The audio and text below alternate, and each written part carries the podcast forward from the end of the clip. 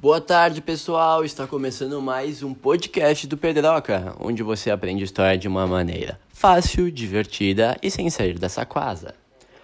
No podcast de hoje, vamos falar um pouco sobre a Revolução Sandinista e a Revolução Zapatista, movimentos latino-americanos buscando a liberdade de expressão e o direito universal à humanidade. Então, galera, vamos começar agora falando um pouco sobre o movimento sandinista, certo? Então, o movimento sandinista, ele teve início em 1920, quando Augusto César Sadino, ele começou a formação um grupo revolucionário contra a intervenção imperialista em seu país, entre outros pontos, certo? Essa intervenção acontecia há muito tempo, desde, desde que as regiões da América Central começaram a experimentar diversas transformações políticas e mais liberais, em formações de várias nações independentes. Porém, essas eram muito apoiadas pelos Estados Unidos na formação de nações frágeis, em que os interesses capitalistas sempre tinham muito mais força e o resto da sociedade ficava um pouco excluso, certo? Então, ele começou a revolução lá, o Sadino, e criou um, esse grupo dele que queria o fim da intervenção imperialista em seu país.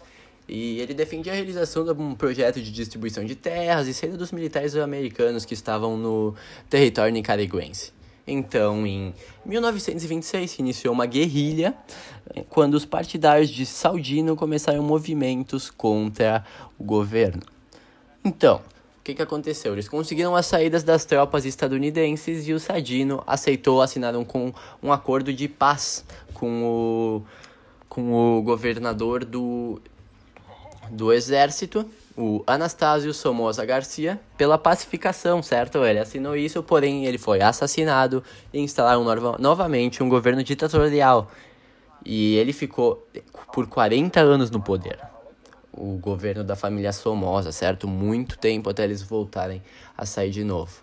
Porém, foi em 1961 que começou um novo movimento guerrilheiro e foi reunido pelo Tomás Borges, Carlos Fonseca e Carlos Maiorga, fundando a Frente Sandista de Libertação Nacional, ou mais conhecida como FSLN. Eles começaram a formar sindicatos, abrir escolas de alfabetização e organizaram todos em favor do seu projeto de natureza socialista. Então vocês veem o que pode vir a acontecer, né, gente? Um problema muito grande de como o socialismo já passou, mas vamos continuar a ver como vai. Em 1978, uma guerra civil tomou conta do país com a morte do Pedro Joaquim, que era ativamente contra a ditadura da família Somoza.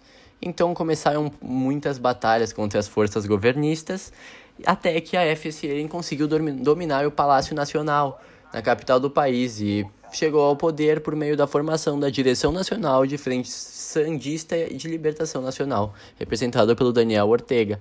Entretanto, com os problemas que o socialismo causou, que eram muito, uh, muitos problemas sociais e econômicos, começaram a surgir oposicionistas dentro da Nicarágua, além dos norte-americanos. Isso fez com que caísse o governo. Então, com a queda do governo em 1990, uh, foi instalado o, a eleição do Violeta Chamorro, tá? Que, a, isso fez com que a crise acabasse por um tempo. E isso fez uma sequência de, de governos de tendência neoliberal e conservadora. E os sandinistas, eles se fortaleceram politicamente nesse meio tempo com os problemas que continuaram a atingir a população depois de um tempo. Em 2007, o Daniel Ortega voltou à presidência, só que com um discurso político muito mais moderado e com apoio declarado dos norte-americanos. E hoje, o histórico líder da revolução passa por muitos problemas, como atraso tecnológico, inflação, o desemprego e a dívida externa que correu em Nicarágua. Todos eles muito ligados aos problemas do socialismo que eu citei anteriormente, lembra? Acaba causando isso pela ineficiência desse sistema, gente. Mas do sandinismo era isso. Agora vamos falar um pouquinho sobre o movimento zapatista, gente. Bora lá. Então, gente, o que, que era o movimento zapatista? É uma guerrilha que nasceu no estado das Chiapas, no sul do México, tendo o nome em homenagem ao revolucionário Emiliano Zapata, que liderou uma luta pela reforma agrária no país no início do século XX. Então, o que, que os zapatistas queriam? Eles queriam o fim da marginalização dos indígenas, descendentes dos maias, a extinção do NAFTA que era um tratado de livre comércio entre Estados Unidos, México e Canadá, que muitos de vocês devem conhecer, né? Mas aí vocês vão medir por que, que eles queriam o fim do NAFTA, se o NAFTA é tão importante. Porque eles viam o NAFTA como uma espécie de submissão ao poder americano. Então, temos mais um, um uma das motivações deles, que para mim é a principal, que é o combate à corrupção na política local. Mas pela primeira vez na história, a luta armada não foi empregada para derrubar o sistema mas para exigir a inclusão nele, certo? Os zapatistas queriam a abertura do diálogo, do reconhecimento dos índios e um sistema democrático e que o sistema democrático evoluísse, mas a ação durou muito pouco, tá? Eles foram pressionados pelo exército mexicano e os zapatistas deixaram a cidade horas depois. Alguns foram presos, mas ninguém, ninguém morreu. A guerrilha nunca disparou uma bala, tá, gente? Eles usavam muito bem a internet, a televisão, para divulgar manifestos e cobrar o governo, certo? Isso é o que alguns historiadores dizem. E quem que era o principal representante, né? Não falamos muito sobre isso. Ele era conhecido como um encapuzado, certo? Ele era conhecido como encapuzado que tinha o nome Marcos, mas ninguém sabe quem é o Marcos até hoje. Ele era meio que nem os anônimos, gente. Ele nunca mostrou a cara. Mas ele era muito conhecido pelos pronunciamentos que misturavam humor, poesia, contos e críticas à política.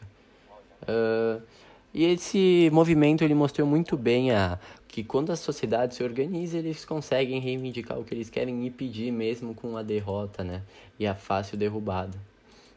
Então, gente, por isso era hoje. Muito obrigado por comparecerem a mais um podcast do Pedroca. Até a semana que vem.